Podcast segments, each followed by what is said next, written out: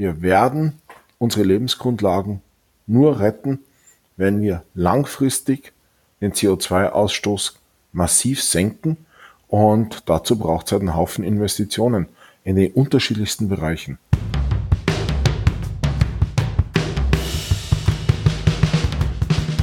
Uns geht's ums Ganze. Uns geht's ums Ganze. Der Podcast der Grünen Bundestagsfraktion. Hallo und herzlich willkommen zu unserem Podcast. Wir sprechen hier regelmäßig über Themen wie Klimaschutz, Feminismus, Wirtschaft, Arbeit oder sozialen Zusammenhalt, aber auch über ganz konkrete Anträge, parlamentarische Initiativen oder Gesetzentwürfe, die uns Grüne im Bundestag bewegen. Hier könnt ihr unsere Abgeordneten persönlich kennenlernen, tief in Inhalte eintauchen und hören, wie spannend der Bundestag ist. Wir sind Michaela Eck und Tim Meyer. Wir arbeiten beide in der Öffentlichkeitsarbeit der Grünen Bundestagsfraktion. Auch heute senden wir aus dem Homeoffice und wollen vor allem über unsere Vorschläge zur Überwindung der Corona-Krise reden. Wir stehen aktuell in dieser Zeit der Corona-Krise vor riesigen Herausforderungen. Diese Krise zu bewältigen wird noch Monate und Jahre dauern. Weltweit Wirtschaftsprogramme in Billionenhöhe in Anspruch nehmen und ganz neue Wege von Zusammenarbeit und Planung fordern. Wir wollen jetzt darauf schauen, was müssen wir in Deutschland tun und welche Prioritäten müssen gesetzt werden. Heute sprechen wir über den grünen Zukunftspakt und das Konjunkturprogramm der Bundesregierung.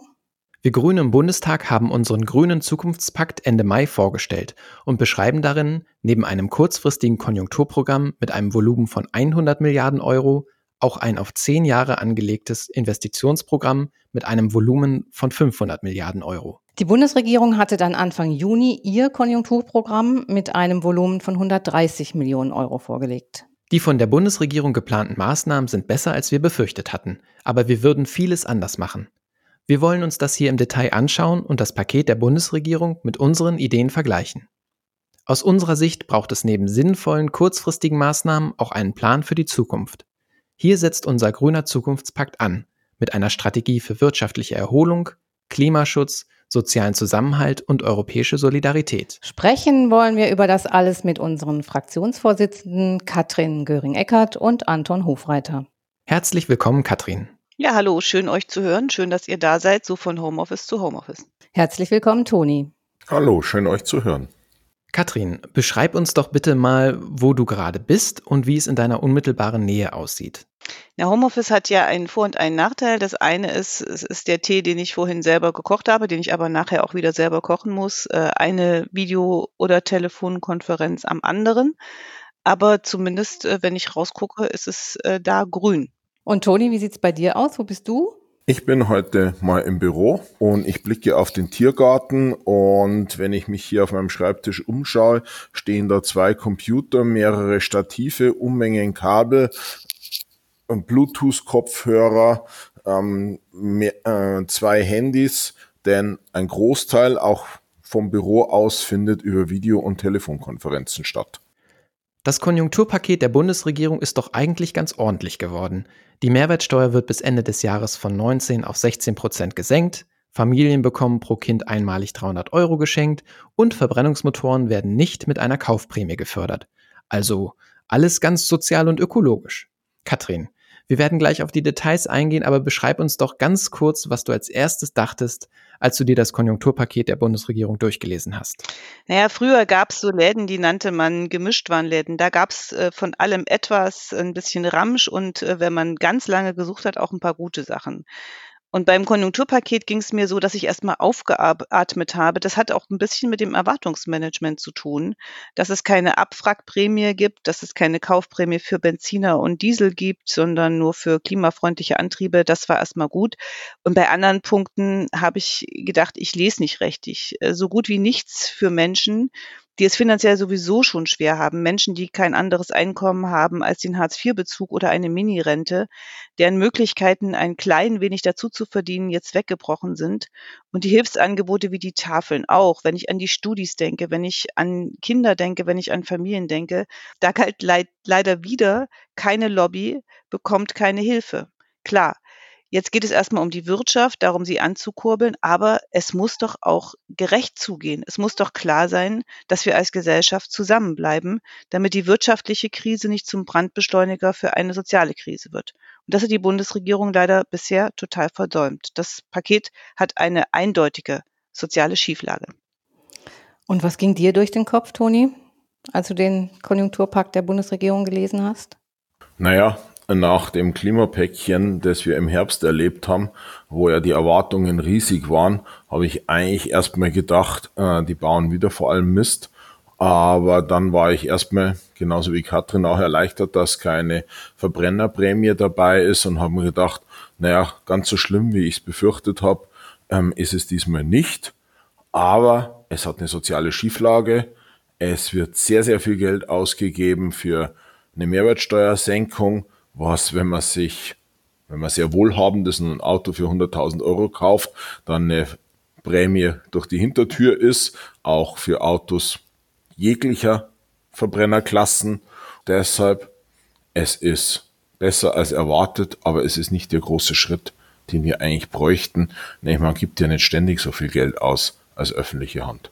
Ja, du sagst das Stichwort Mehrwertsteuersenkung. Genau. Schauen wir uns mal die Maßnahmen genauer an. Und zwar Mehrwertsteuersenkung in dem Konjunkturprogramm der Bundesregierung geht von 19 auf 16 Prozent, beziehungsweise bei dem ermäßigten Satz von 7 auf 5 Prozent. Ähm, ja, das könnte ja einen Imp Konjunkturimpuls geben. Also die Waren und Dienstleistungen werden ja billiger. Das ist gut für die Verbraucherinnen. Der Konsum steigt, die Wirtschaft wird angekurbelt. Ähm, doch es ist erstmal nur die Theorie. Ob das so passiert, ist natürlich völlig offen. Toni, was meinst du, ist das jetzt sinnvoll? Also das Ganze ist ein Experiment, äh, die Mehrwertsteuersenkung. Das hat man in der Bundesrepublik noch nie gemacht. Das hängt auch davon ab, ob das Ganze weitergegeben wird.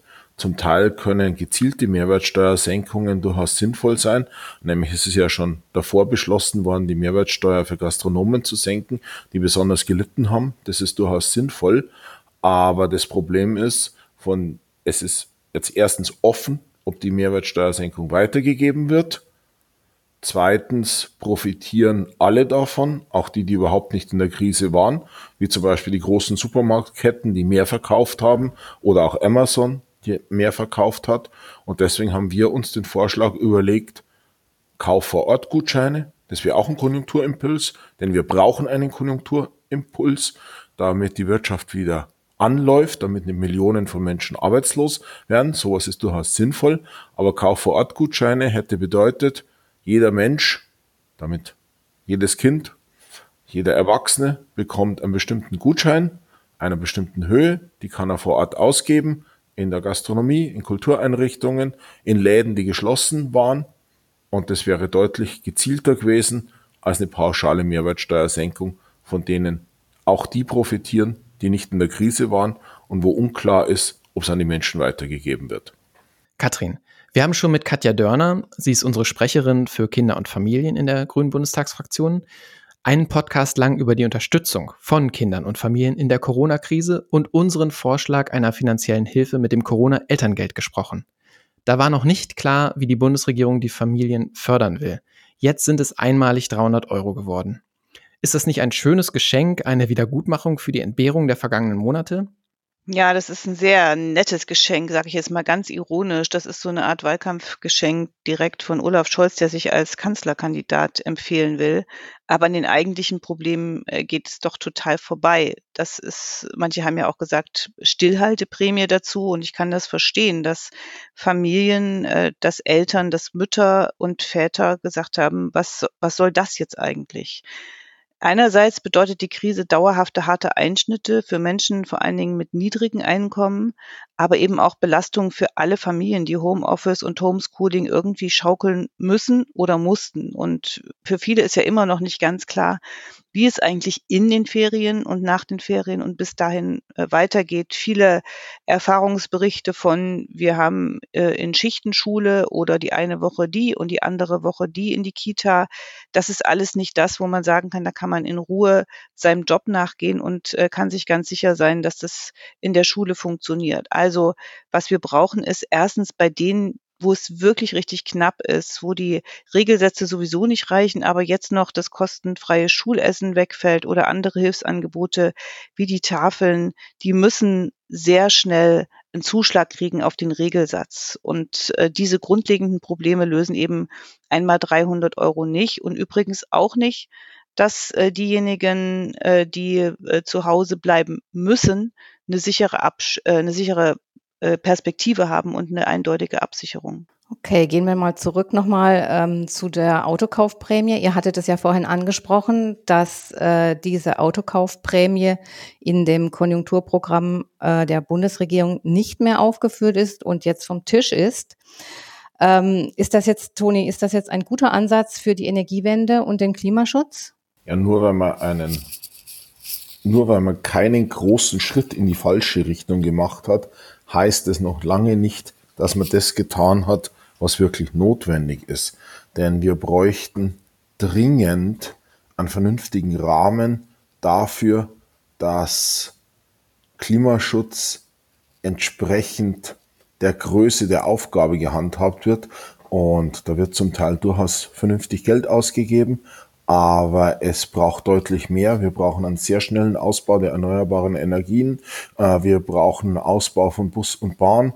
Wir bräuchten, was auch konjunkturell schnell wirksam werden würde, die Dämmung unserer Gebäude, denn für Wärme geben wir mit am meisten Energie aus, auch wenn die Winter immer wärmer werden, brauchen wir dafür trotzdem noch sehr viel und vieles davon ist halt entweder schwammig oder praktisch gar nicht enthalten oder es gibt bisschen Geld, aber das alleine genügt bei Weitem nicht, um die Ziele zu erreichen, dass wir tatsächlich das Pariser Klimaschutzabkommen einhalten können und damit unsere Lebensgrundlagen retten können. Jetzt hat ja die Bundesregierung jede Menge Geld in die Hand genommen. Also 10 Milliarden will sie investieren für Innovation und weitere 7 Milliarden für die nationale Wasserstoffstrategie. Könnte jetzt oder ist diese Wasser, ist dieser Wasserstoff jetzt das Allheilmittel? Dazu muss man erstmal wissen, Wasserstoff ist keine Primärenergiequelle, sondern Wasserstoff ist ein Energieträger. Also damit kann man Energie transportieren. Und es ist völlig davon abhängig, wie der Wasserstoff hergestellt wird. Es gibt Wasserstoff, äh, der wird aus Braunkohlestrom hergestellt wird. Äh, da entstehen gigantische Mengen CO2 und es gibt Wasserstoff, äh, der aus überschüssigen Windstrom oder überschüssigen Photovoltaikstrom hergestellt wird. Da entsteht überhaupt kein Übersch äh, CO2. Und damit ist es völlig davon abhängig, ob Wasserstoff eine sinnvolle Energieträger ist, wie er hergestellt wird. Und wir brauchen Wasserstoff für den Umstellen unserer Stahlindustrie. Wir brauchen Wasserstoff für das Umstellen unserer Chemieindustrie. Stahlindustrie ist völlig angewiesen noch auf Kokskohle, Chemie, auf Erdöl. Da müssen wir raus. Aber dafür brauchen wir ausreichend sauberen Wasserstoff, nämlich sonst haben wir nicht viel gewonnen. Und dafür brauchen wir ausreichend erneuerbare Energien. Und jetzt verspricht die Bundesregierung ein weiteres Mal, den sogenannten Solardeckel aufzuheben. Also der Solardeckel ist eine gesetzliche Regelung der Bundesregierung, die de facto den Ausbau der Photovoltaik über das bereits jetzt bestehende verbietet. Also die Bundesregierung redet immer viel vom Klimaschutz und verbietet dann de facto gesetzlich den weiteren Ausbau äh, der Photovoltaik. Jetzt verspricht sie, dass sie dieses Verbot aufhebt. Das hat sie im Herbst letzten Jahres auch schon mal versprochen. Aber das ist noch nicht das, was notwendig ist. Notwendig ist ein sehr, sehr schneller Ausbau der erneuerbaren Energien. Wir haben im Moment einen Anteil der erneuerbaren Energien am Gesamtenergiebedarf von 15 Prozent. Aber um die Pariser Klimaschutzziele zu erreichen, müssen wir halt an nahe 100 Prozent rankommen. Und wir wollen ja, wie gesagt, auch noch Stahl und Chemie und weitere Industrien umstellen, weitere Grundstoffindustrien. Und da brauchen wir nochmal mehr Wasserstoff. Manches kann man vielleicht auch importieren aus Regionen, wo es sonnenreich ist, aber alles importieren und sich wieder auf andere verlassen, das wird nicht gehen. Und deshalb muss da langfristig was passieren. Und deshalb genügt auch nicht nur ein Konjunkturpaket, sondern wir brauchen einen langfristigen Plan, wie wir unsere Gesellschaft sowohl sozial als auch klimafreundlich umbauen können. Gibt es dabei in dem grünen Zukunftspaket ähm, Maßnahmen, die wir fordern? Unser grünes Zukunftspaket enthält ja zwei Teile. Ein 100 Milliarden Sofortprogramm als Konjunkturprogramm und ein 500 Milliarden Investitionsprogramm für die nächsten zehn Jahre. Das heißt Investitionen für von 50 Milliarden pro Jahr. Da ist viel für Digitalisierung drin, da ist auch für Gesundheit drin, da ist was für Bildung drin. Aber ganz entscheidend ist da halt auch drin der Ausbau der ganzen Infrastrukturen und Maßnahmen, die wir brauchen für die Energiewende. Dazu gehört sowas wie das Stromleitungsnetz, da gehören Sachen wie das Eisenbahnnetz dazu, da gehört natürlich auch die Rahmenbedingungen für die erneuerbaren Energien als solches dazu, denn wir werden unsere Lebensgrundlagen nur retten, wenn wir langfristig den CO2-Ausstoß massiv senken und dazu braucht es halt einen Haufen Investitionen in den unterschiedlichsten Bereichen. Katrin, wer geht in unserem Papier eigentlich einen Pakt für die Zukunft ein? Ja, das unterscheidet uns ja erstmal von dem, was die Bundesregierung gemacht hat. Die haben von einem Paket geredet. Und ein Paket ist, das äh, übergebe ich jemanden und tue so, als ob es ein Geschenk ist.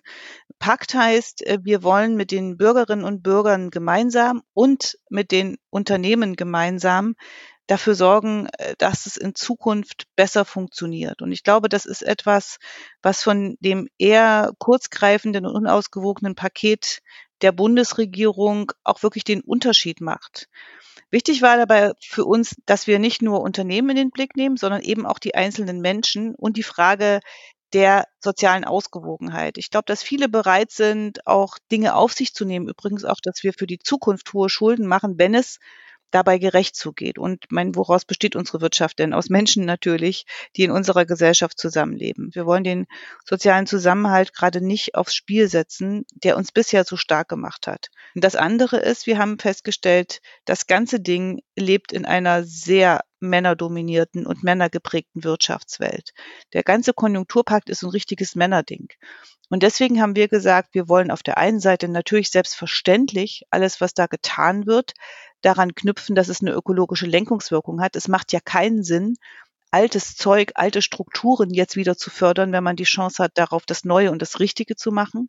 Und auf der anderen Seite wollen wir die Förderung daran knüpfen, dass die Wirtschaftswelt für Frauen tatsächlich geöffnet wird, dass Quoten eingeführt werden, Frauenförderpläne etc., was übrigens eigentlich Gesetz ist, aber wo wir gesagt haben, das muss jetzt damit definitiv verbunden sein und Zielvorgaben dafür, dass Frauen in Vorstände kommen etc. Man muss sich ja vorstellen, dass man heute sagen kann, ah, wir haben eine Zielvorgabe und die Zielvorgabe ist null. Das muss beendet werden. Da muss ganz klar sein, Frauen müssen ins Lied. Zu den Frauen kommen wir später nochmal. Katrin, kommen wir erst nochmal zurück zum Vergleich der beiden Konjunkturpakete. Wer keine laute Lobby hatte, der kam wieder mal schlecht weg. Direkte Zuschüsse für Selbstständige, Freiberufler und Kleinstunternehmen wurden zwar verlängert, aber die Bundesregierung hat wieder keine Kosten zur Deckung des Lebensunterhalts vorgesehen. Diese Menschen könnten also massenhaft in Hartz IV landen, wenn sie noch tiefer in finanzielle Nöte kommen. Welche Maßnahmen schlagen wir als Unterstützung vor? Das ist wirklich leider total absurd, was da, was da passiert ist. Ähm, und ähm, in der ersten Not kann man ja sagen, das geht mit dem Grundsicherungsamt für ein paar Wochen, aber das sind ja keine Leute, die einen Job suchen. Das sind Leute, die ganz genau wissen, was sie tun wollen. Und äh, die, die haben nicht nur Ideen, sondern die haben auch viel Fantasie gehabt und haben viel auf sich genommen. Deswegen geht das nicht, dass die jetzt einfach in den Hartz-IV-Bezug abgeschoben werden und äh, dass den Selbstständigen, den kleinen Selbstständigen faktisch die kalte Schulter gezeigt wird, obwohl sie in ganz besonderem Maß von den verordneten Einschränkungen des öffentlichen Lebens betroffen waren. Der Frust ist da total enorm und es geht um Künstlerinnen und Künstler, es geht um Leute, die Tontechniker sind, Maskenbildner sind, äh, die hinter der Bühne arbeiten und so weiter. Und deswegen äh, sagen wir, dass die Gelder, die in diesem Bereich bereitgestellt werden, auch für die Finanzierung des Lebensunterhaltes genutzt werden können müssen. Ausrufezeichen. Das ist, müsste selbstverständlich sein. Übrigens machen das einige Bundesländer auch schon längst, übrigens gerade die, in denen äh, wir als Grüne mitregieren. Für die Wirtschaft, um die Wirtschaft anzukurbeln, brauchen wir auch unbedingt Europa. Und äh, Deutschland exportiert äh, ja zwei Drittel aller Exportgüter nach Europa. Und anders als bei der letzten großen Krise nach 2009 werden uns die China-Geschäfte und die Geschäfte mit den USA nicht mehr so stark bei der Bewältigung der Krise helfen. China scheint sein Pulver verschossen zu haben. Die Trump-Administration setzt auf Abschottung und zieht sich aus der multilateralen Zusammenarbeit heraus. Toni, was hilft hier Deutschland und was hilft Europa? Deutschland hilft das, was Europa hilft. Denn äh, Deutschland als so ganz vernetztes Land, das so völlig abhängig ist von Import und Export, äh, braucht erstmal eine funktionierende Europäische Union, äh, braucht offene Grenzen innerhalb der Europäischen Union. Man denke nur an so etwas wie die deutsche Autoindustrie, an der wir in mancherlei Hinsicht viel Kritik haben, weil sie bestimmte technische Entwicklungen in unseren Augen verschlafen hat aber VW bezieht 20.000 verschiedene Teiletypen aus Italien. Und wenn es Italien schlecht geht, geht es auch VW schlecht. Und wenn in Italien nicht produziert werden kann, tut sich VW sehr, sehr schwer, Autos zu produzieren. Also an diesem Beispielkonzern für die deutsche äh, Industrie sieht man, wie vernetzt und wie abhängig unsere Wirtschaft ist. Und deshalb muss man dafür sorgen, dass die europäischen Länder möglichst gut durch die Krise kommen. Deswegen braucht es da Unterstützung. Deswegen äh, braucht es da Hilfe bei den Schulden. Katrin, du hast die Frauen schon angesprochen. Sie tragen in dieser Krise oft eine doppelte Last. Die meiste Arbeit in den systemrelevanten Branchen, in denen sich Überstunden und Sonderschichten häufen, wird von Frauen geleistet. Sie sind durch Teilzeitarbeit, Minijobs schlechter abgesichert und bekommen steuerlich oder bei Lohnersatzleistung wie Kurzarbeit weniger Geld raus als Männer, die den gleichen Beitrag eingezahlt haben. Eine besonders einseitige Benachteiligung erleben Frauen aber durch die Schließung von Kitas und Schulen. Sie übernehmen die Sorgearbeit und stellen Berufliches zurück.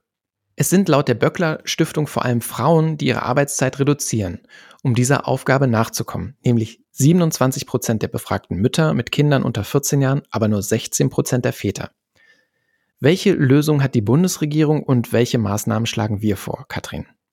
Nicht erwähnt heißt eben auch nicht mitgedacht. Und die Krise hat nun mal, du hast es gerade gesagt, viele Frauen sehr viel stärker betroffen als Männer. Das Paket hätte so eine Art Frauenbooster gebraucht und mehr Berücksichtigung für die Anliegen von Menschen mit geringem Einkommen. Beides ist verpasst worden und für Frauen kommt ja ganz oft auch leider beides zusammen. Das ist deswegen besonders ärgerlich, weil vorher wirklich genügend Alarm geschlagen wurde. Wir haben zum Beispiel schon sehr früh mal die Frage gestellt, wieso ist eigentlich die Frauen- und Familienministerin, Jugendministerin und Seniorenministerin gar nicht im Corona-Kabinett? Man fragt sich schon, ja.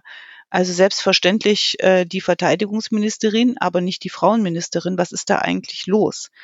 Und äh, wenn man sich anschaut, wie wenig sie auch als Person gekämpft hat, dann äh, muss man sagen, das ist nicht verwunderlich, aber es ist wirklich ein riesiges Drama. Die Männer haben jetzt die Möglichkeit, sich im Job auch von zu Hause aus als die Krisenmanager zu profilieren. Und da merkt man auch, dass männliche Karrieren mal wieder den Vorrang haben für das Einkommen, die Karriere, die Berufschancen, aber auch die Rentenansprüche von Frauen ist Corona ein Desaster. Und die Bundesregierung tut viel zu wenig dafür. Sie machen einfach zu Hause die Care-Arbeit. Jetzt wurde, werde ich immer gefragt, da sind sie nicht selber schuld äh, ist gerade erwähnt, äh, die Kurzarbeit, das Kurzarbeitergeld äh, beispielsweise wird nach dem Netto berechnet. Also wenn ich in der falschen Steuerklasse, weil verheiratet bin, habe ich automatisch weniger Kurzarbeitergeld. Arbeiterinnengeld muss man sagen, dann sogar mit kleinem i. Und was dieses Zurückstellen, dieses Zurücksetzen bedeutet, das kennen ja viele Frauen aus der Elternzeit, die sie immer noch sehr viel mehr Monate nehmen als Männer im Regelfall. Und dann geht es eben ganz wahnsinnig schnell, dass man im Job abgehängt ist. Und deswegen glaube ich, dass wir als Staat, der ja auch diese Arbeitsleistung von Frauen so dringend braucht, damit sehr viel Maßnahmen und Förderinstrumenten dafür sorgen müssen. Also Beispiel, öffentliches Geld sollte es nur geben, wenn sich Unternehmen beim Anteil von Frauen in Führungspositionen bei gleicher Bezahlung von Frauen und Männern im Betrieb oder bei familienfreundlichen Arbeitsmodellen wirklich auf spürbare Fortschritte verpflichten. Ausrufezeichen. Nicht wieder nach dem Motto, ich habe das vorhin schon mal gesagt, ja, das Ziel von Frauen in Führungspositionen kann ja auch null sein. Nein, kann es nicht sein. Das muss vertraglich festgehalten werden. Und für die Gesetzentwürfe, die gemacht werden, braucht es so, so eine Art Geschlechtergerechtigkeitscheck, damit sowas wie mit dem Konjunkturpaket der Regierung nicht nochmal passiert. Das heißt, die Gesetzentwürfe werden schon im Referentenentwurf darauf geprüft, ob es Vor- oder Nachteile für Frauen gibt. Und wenn wir eine Frauenministerin hätte, die kämpfen würden, würde das wahrscheinlich auch anders aussehen. Unser Podcast heißt Uns geht's ums Ganze. Das ist auch das Motto der Grünen Bundestagsfraktion. Toni, was bedeutet dieses Ganze für dich? Für mich bedeutet das Ganze, dass wir uns bewusst sind, dass es inzwischen von uns Menschen abhängt, ob wir unsere eigenen Lebensgrundlagen retten. Das mag einem als eine sehr mächtige Position erscheinen, aber es ist vor allem eine sehr, sehr verantwortungsvolle Position und es ist, wenn man mit sich ehrlich ist, halt inzwischen ganz entscheidend, welche, dafür, welche Lebenschancen Menschen in 10, 20, 30 Jahren noch haben werden, ist, was wir jetzt tun, um die Klimakrise und das Artensterben in den Griff zu kriegen und wie uns das gelingt, dass wir das europäisch, international gerecht und bei uns im Land sozial anständig hinkriegen. Das bedeutet für mich, es geht ums Ganze. Und was ist dieses Ganze für dich, Katrin? Naja, ich äh, glaube, dass wir nicht umhin kommen, uns mal anzuschauen, ob wir wirklich nach diesen klassischen alten Kriterien messen, wie es in der Gesellschaft geht. Und da geht es immer nur ums BIP und die Frage, wie geht's der Umwelt, wie geht's dem Gesundheitssystem, wie geht's dem sozialen Zusammenhalt, das spielt alles keine Rolle. Und äh, deswegen glaube ich, wenn es ums Ganze geht, dann brauchen wir andere Kriterien, um das zu messen. Wir haben schon seit vielen Jahren dem Jahreswirtschaftsbericht den Jahreswohlstandsbericht gegenübergestellt, wo diese Kriterien für die Gesellschaft eine Rolle spielen. Und natürlich ist es einfacher, mit ein paar Wirtschaftsdaten zu messen, wie das mit dem Wachstum ist. Sozialer Zusammenhalt ist viel schwieriger zu messen, aber es geht. Und wenn wir für künftige Krisen, und die werden ja kommen, vorbereitet sein wollen, wenn wir dafür sorgen wollen, dass wir eine Gesellschaft haben, die auch weiß, wie sie sich verhält, wenn es mal schwierig wird. Und wenn wir dafür Mittel und Strukturen zur Verfügung gestellt haben, dann ist es genau das, äh, was ich meine, wenn es ums Ganze geht. Es hilft ja auch nichts, wenn ich zum Arzt gehe äh, oder zur Ärztin gehe und sage, mir tut's da am linken Zeh weh und die guckt sich nur den linken Zeh an und äh, nicht, was eigentlich ansonsten mit mir los ist. Und das haben wir, wenn wir ernsthaft über Gesundheit reden, schon lange erkannt und das sollte auch für Gesellschaft gelten. Liebe Katrin, lieber Toni, herzlichen Dank für das Gespräch. Herzlichen Dank euch. Vielen Dank an euch. Ja, herzlichen Dank auch von mir. Und an die Zuhörerinnen da draußen, bleibt uns treu. Ab jetzt alle zwei Wochen, immer mittwochs. Uns geht's ums Ganze, hört einfach wieder rein. Wenn ihr informiert bleiben wollt, was wir im Bundestag noch alles so machen, schaut auf unsere Webseite www.grüne-bundestag.de oder folgt uns in den sozialen Netzwerken auf Instagram, Twitter und Facebook. Tschüss und bleibt gesund. Tschüss.